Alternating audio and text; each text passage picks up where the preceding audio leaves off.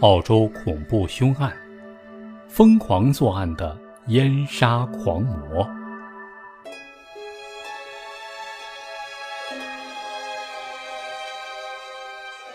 在上个世纪六十年代，澳洲各地陆陆续续有五名男子遇害，他们生前都遭到了虐待，而且死后还都被割下了生殖器和睾丸。然而，警方却一直没能找到凶手。他们甚至没有认真的去查案，直到其中一名死者突然又现身之后，这才揭开了这一系列的惊天大案。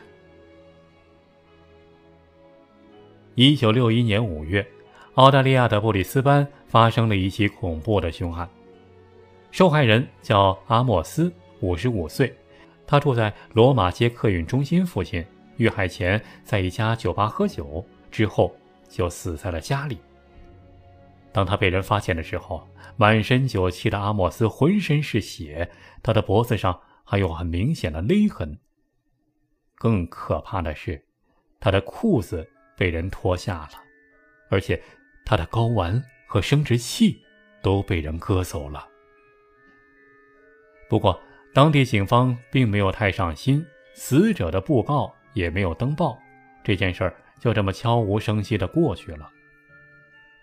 可是过了没多久，一九六一年六月四号，悉尼的一家浴场发生了凶杀案。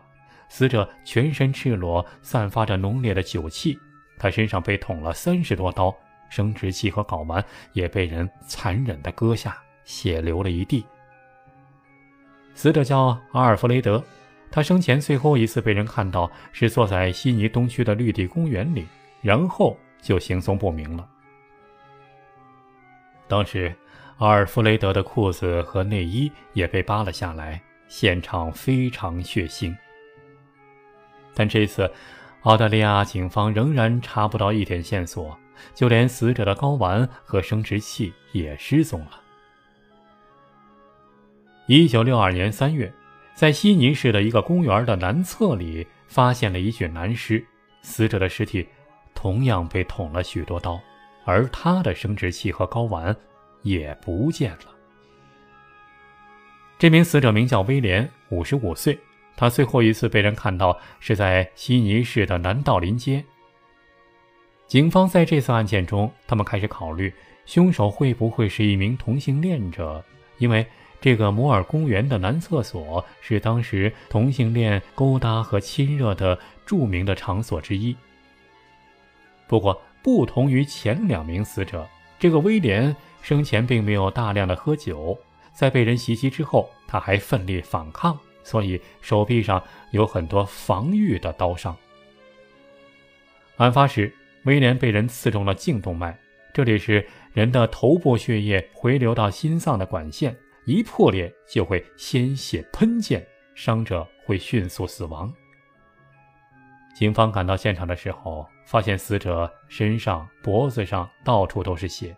他当时跪在马桶前，裤子拉链被人拉开了，生殖器和睾丸也同样是不知所踪。可惜啊，公厕里面的环境太复杂了，六十年代的刑侦技术也不发达，因此警方还是无法判断凶手究竟是谁。虽然已经连接死了三个人。甚至都能看出作案手法是出自同一个人，但是澳大利亚警方还是无法追查这个变态连环杀手究竟是谁。没过多久，一九六二年三月三十一号，悉尼又发生了一起凶杀案，而这起凶杀案更加令人胆寒，死者的恐惧令人无法想象。当时，这个叫弗兰克的中年男子。在一条小巷遇到袭击，他的头部、脖子、脸、胸口、腹部被人狂捅好多刀。那天晚上刚好有一户人家经过，他们发现弗兰克的时候人还没死，但这个时候的弗兰克充满了恐惧，因为他无法说话。他知道凶手是谁，而且凶手还没有逃走，正躲在不远处的垃圾桶后，准备等待时机再次下手。这个小巷子离警察局比较近，那户人家认为，如果直接叫警察来的话比较快，报警的话，谁知道他们会什么时候才过来呢？就这样，那家人离开了现场，匆匆忙忙地跑到警察局去了。可是他们前脚一走，凶手后脚又出现了，然后把无法反抗的弗兰克拖到了巷子深处，继续用刀狂捅。人一死。凶手又摘去了受害人的生殖器和睾丸，消失在了茫茫夜色之中。仅几分钟的功夫，弗兰克就再次遇袭。发现他的那家人也非常害怕，他们说：“没想到凶手当时就在附近，也无法体会到死者的绝望。”就这样，一连死了四个人之后，澳大利亚警方就头疼了，他们推测。凶手切生殖器和睾丸的手法很精准，也许凶手是一名医生。为了查案，他们跑去调查了许多家医院，但仍然是个死胡同。不久之后，一九六二年十一月二十号，悉尼市的一家店铺突然散发出一股浓烈的臭味邻居们向政府部门投诉之后，接到任务的警方破门而入。几分钟之后，警方就发现臭味的源头竟然是一具高度腐烂到无法辨认的尸体，而且现场有大滩血液，甚至渗透了木条地板。这名死者被警方证实叫艾伦，他的生殖器和睾丸被割开了大半，但是并没有被摘下。不知道为什么凶手停了下来。法医推断。死者已经遇害五个月之久了，由于其家人也没来认领尸体，于是医院就把他的尸体埋在了医院后面的土地里。警方还为艾伦发了布告，在葬礼上，他的同事们都出现了，每个人都不知道为什么艾伦会被杀害。无奈的是，澳大利亚的警方并没有将此案联系到之前的几起凶案，他们认为。这应该是一起单独的案件，仍然没有用心调查。直到一年之后，这五名死者中的其中一个人忽然复活了，遇到了一个熟人，这个案件的真相这才浮出水面。一九六三年，也就是案发之后的第二年，悉尼的一家邮局的员工约翰·麦卡锡走在街上，突然，他的眼睛睁大了。因为，他看到了一个不应该出现的人，一个已经死去的人，正站在他的面前。这个人就是刚才说过的第五位死者艾伦。当时啊，约翰很惊讶的说：“呃，我参加了你的葬礼，你不是已经死了吗？如果埋的那具尸体不是你，那应该是谁呢？”艾伦言辞闪烁，没有正面回答。后来，他们进了一家酒馆，喝了几杯之后，然后艾伦就找借口溜走了。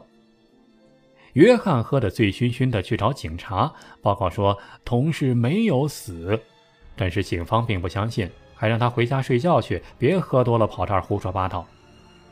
可是第二天，约翰清醒过来之后又来报警了，但是警方仍然不相信，还说他脑子不正常。约翰很生气啊。离开警察局以后，就找到了当地的一家有名的报社《每日镜报》的记者乔莫里，讲述了自己遇到的事。因为在影视剧里，角色死而复生很常见，但是在生活里那是少之又少。像这么离奇的事儿，确实是让人不敢相信。记者小魔里考虑到约翰是一个老实人，值得信任，后来啊，他就写了一篇报道，叫。活死人奇案登在报纸上之后，果然引发了轰动。悉尼警方迫于压力，只得又挖出了第五具死者的身体。直到这个时候，他们才想到要通过指纹来鉴定死者的身份。结果这一鉴定，发现死者确实不是艾伦，而是另一个四十二岁的失踪者詹姆斯。然而，奇怪的事又来了，因为警方追查艾伦之后，居然发现艾伦并不存在，尽管他在邮局和约翰还有别人共同工作了好多年。当警方又去找艾伦的时候，人怎么也找不着，他们只好分发了艾伦的肖像，发动广大群众来抓凶手。果然，这招还挺有用。没过多久，就有人发现，在墨尔本有一名铁路工人很像艾伦，尽管那个时候他已经留了胡子，还染了头发。就这样，艾伦被捕了。被警方抓捕之后，艾伦终于承认了五个人都是他杀的，而且他说，他的真名叫威廉·麦克唐纳。原来啊，一九二四年六月十七号。威廉·麦克唐纳出生在英国的利物浦市。他在1955年移民到澳大利亚，但当时他并没有改名字。据威廉交代，他在英国服过役，但是有一天晚上在防空洞里被他的一名同僚给强奸了。起初，威廉觉得自己一个大男人被别的男人强奸，精神上受到了创伤，但是后来。他突然发现自己好像很享受这个过程。一九四七年，威廉退役之后被查出患有精神分裂症，还入院治疗了一段时间。治疗方法包括电休克疗法。两年之后，威廉移民到了加拿大。六年后，他又到了澳大利亚。刚到澳大利亚的时候，有一次，威廉在公共场所小便，发现身边也在方便的一个男人。他就忍不住去摸了对方的生殖器，结果没想到那个男人竟然是一名警察，随即就把他抓了起来，后来把他判了两年保守禁令。这个时候，威廉已经认为自己是个同性恋者了，就经常去公厕和酒吧找别的男人。前面说的五名死者都是在酒吧或者在路上被他搭讪的。他们都是被威廉引诱到了人少的地方之后，就被威廉偷袭后杀害。有的人喝了酒，醉到无法反抗了，就那么被杀死了；而有的人是清醒的，却没想到面前要和自己亲热的对象正想要自己的命。前面几位死者的生殖器之所以被威廉割掉，是因为。他觉得那样做有种快感，等于是占有了这些男人。但是那些东西他拿走之后又都扔掉了。第五位死者的生殖器只割了一半，这是因为威廉杀人的时候捅到死者的骨头次数太多，刀已经钝了。他那个时候也累了，因此啊就没有再去拿一把刀继续割了。威廉有很严重的妄想症。当时他觉得警方已经快查到他了，所以在杀掉第五个人之后，他就慌忙地跑到了新西兰。几个月之后，威廉又偷偷地回到了悉尼。当时他没有看报纸的布告，也没有关注案件的进展，他根本不知道同事和警方都以为他已经死了。一九六三年，这起案件在悉尼开庭。威廉以精神不正常为由提出了无罪辩护，不过法庭认为他的犯罪情节过于严重，于是判了他无期徒刑，而且强烈建议永远不得假释，因为他出狱之后会有极大的可能再次行凶。威廉入狱之后一直没能再出来，他在监狱里一直活到了九十岁。在二零零五年才因病去世。